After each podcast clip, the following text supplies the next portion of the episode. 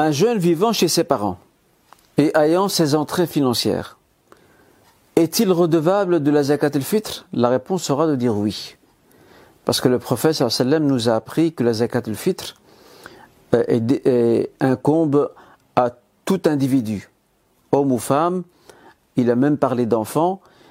Et la zakat al-fitr est liée aussi au concept de ce qu'on appelle un nafaqa, la dépense ou la possession de biens, financiers qui nous permettent d'avoir une certaine autonomie personnelle sur ce plan. Ce jeune-là, s'il a ses propres entrées financières, il se doit de sortir la zakat en son nom à lui.